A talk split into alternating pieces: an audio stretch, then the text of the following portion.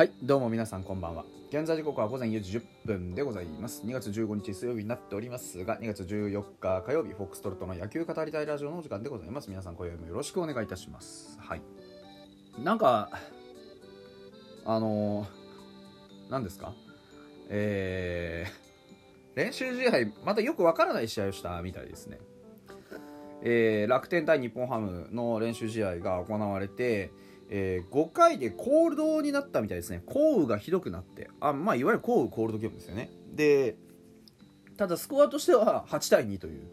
で6回のあ5回の表にビッグイニングを作って、まあ、それで打ち切りという形になったようですね。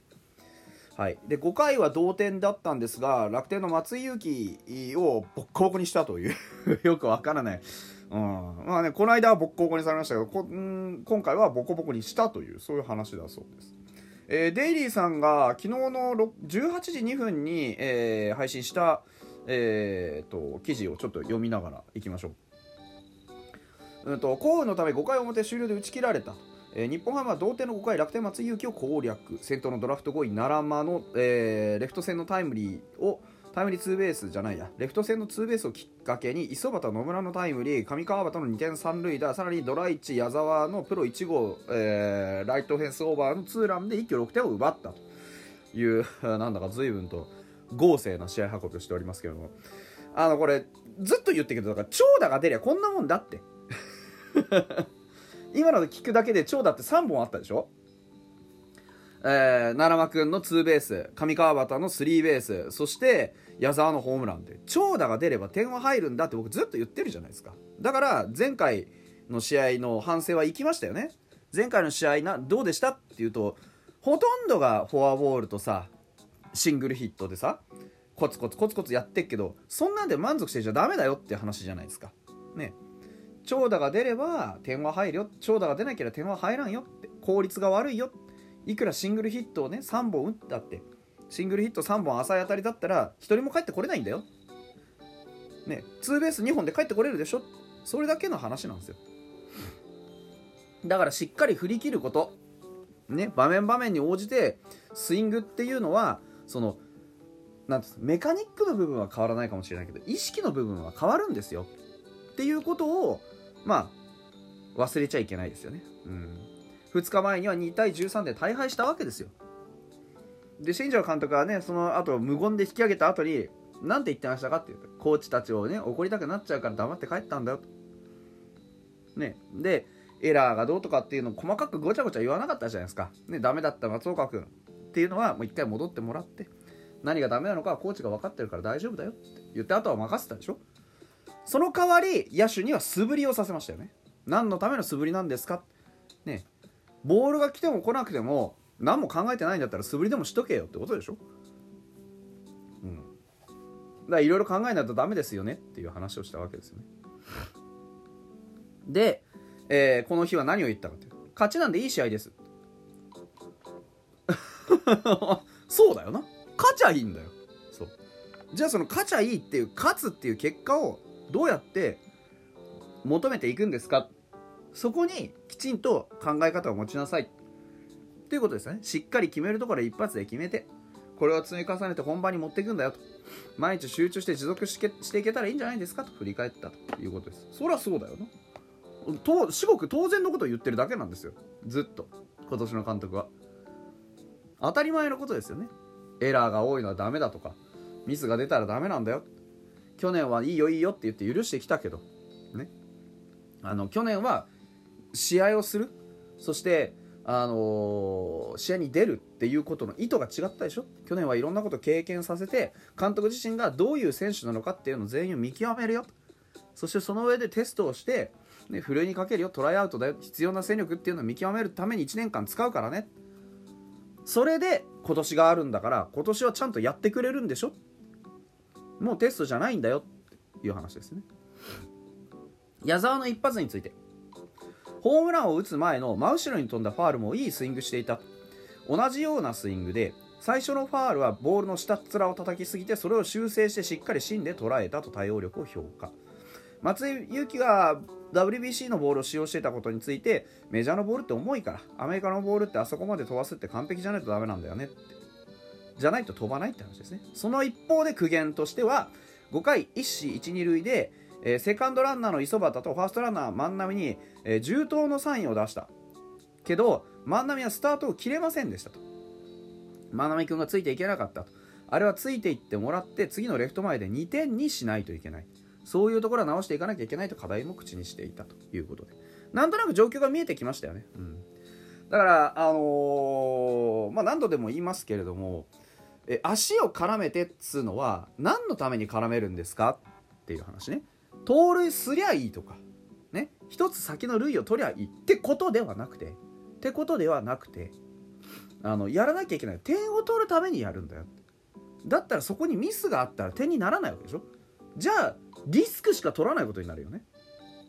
うん、リスクを取りに行ってるんじゃなくてリスクを取ることによって新たな点の可能性を生み出してるはずなんですよ。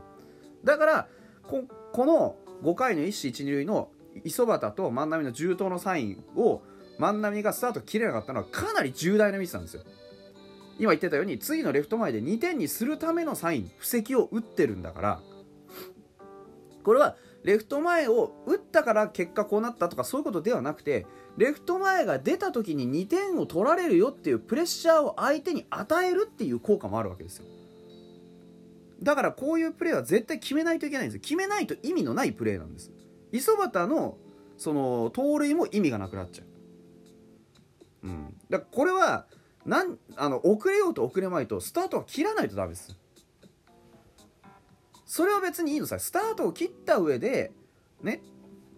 あの盗塁失敗しましたならまだいいのさ。なんでってそれはリスク承知で行けって言ってるベンチがいるんだから。だからこれ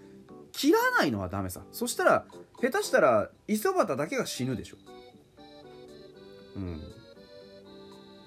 だそういうのもあるからこれはもうあのチームとしてやらなきゃいけないこととしてやってることは絶対にやらないとダメです。うん、これは万波がついていけなかったっていうのはこういうふうにしないといけない。これは直さ直さなきゃいけないよっていうのはそれは全くその通りですよね。うん、で実際あのー、矢沢君のホームランも見たんですけどまあ雨でねあんまり画像がよく見えなくてでただ見てる限りはタイミングは確かにかっちり合わせてきてますよね。でもともとその体を流しすぎるというかあのファースト方向に流しすぎるっていうのはあるんですけど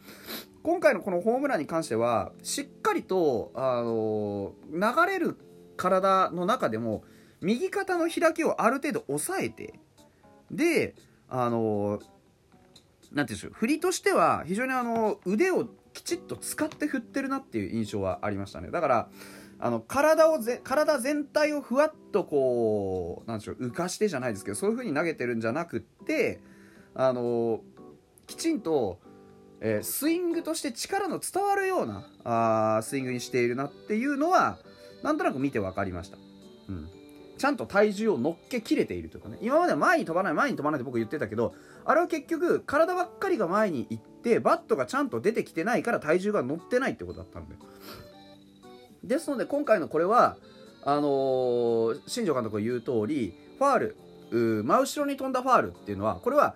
打点がずれてるだけで捉えどころがずれてるだけであのー、ね今言ってたようにあのなんだっけ、えっと、ボールの下っ面を叩いたっていうだけでしっかりとスイングのタイミングは合ってた。ボールを捉えるポイントは間違ってなかったっていうことになってる。はずなんです。このファールを見てないんで何とも言えないんですけどね、うん、ですからまああのー、新庄監督も結構修正はねあのしようとしてたみたいですしそこのところは成功してるんじゃないかなというふうには思いますけどね。うん。あとあの初回の先制打は清宮の、あのー、打点だったそうでそれもなかなかいい、えー、バッティングしてましたね、えー、きちんとコンパクトに相手のストレート振り抜いてね、えー、で長打を絡めて点を取ってたっていう、うん、ランナーを置いてのバッティングとしては9大点だったんじゃないでしょうかね。ですからまああのー点が取れりゃこういう試合にできるってことですよね。常に先手を取ってしっかりとあの試合のコントロールを握っていってほしいなと思います。まああのそれはそれとして何ていうんですかねあのピッチャー陣で言うとやっぱり上原とかねそういう子たちも、まあ、今日は投げたようですけどやっぱ普通にやればこれぐらいのスコアにはなるってことですよね。うん、やっぱり通用することしない子ってはっきりしてきたのかなというような気もします。はいえー、お便りいただいてるんでありがとうございます。えー、読んでいこうと思います。えー、パンダさん、ありがとうございます。いつも配信ありがとうございます。どういたしまして、こちらこそ聞いてくださってありがとうございます。早いものでキャンプインからもう半月、新しいチームがスタートして光も課題も厳しく見えてきたところでしょうか。コーチも一緒に考えてくださいなんですね。コーチも選手も緊張感を持って残りのキャンプでみんな怪我なくアピールしてほしいです。ノート拝読しました。読み応えありましたということで、ありがとうございます。ギフトと一緒にお便りいただいております。えー、ノートの件についてはもうあの何をか言わんやという近藤健介についての記事を書きましたまだちょっと過筆修正する気なんですけれどもえー、文章を書いているうちに寝てしまったのが昨日だったので。ちょっともうちょっと待ってください。あの最後もう少しあの具体的にまとめたいなとは思ってるんですけどね。まあでも大体偽らざる気持ちです。ああいうところがね。はい。であの本当にコーチに対するこういろんなこともね一緒にやっぱり成長していこうねっていうのがあります、えー、ファイターズの実は隠れた課題だったというところをやっぱり監督も認識してるんでしょうねコーチ陣の指導力っていうものをもう少しきちんと整えていかなければいけないという、うん、何かことが起こった時にきちんと修正をする、ね、選手の力を伸ばしてあげるのにコーチの力は不可欠ですからそういうところも一緒にねなって強化していこうっていう欲張りプランでいきましょう。ヒルマン監督もね、えー、合流したことですし。ということで、また明日です。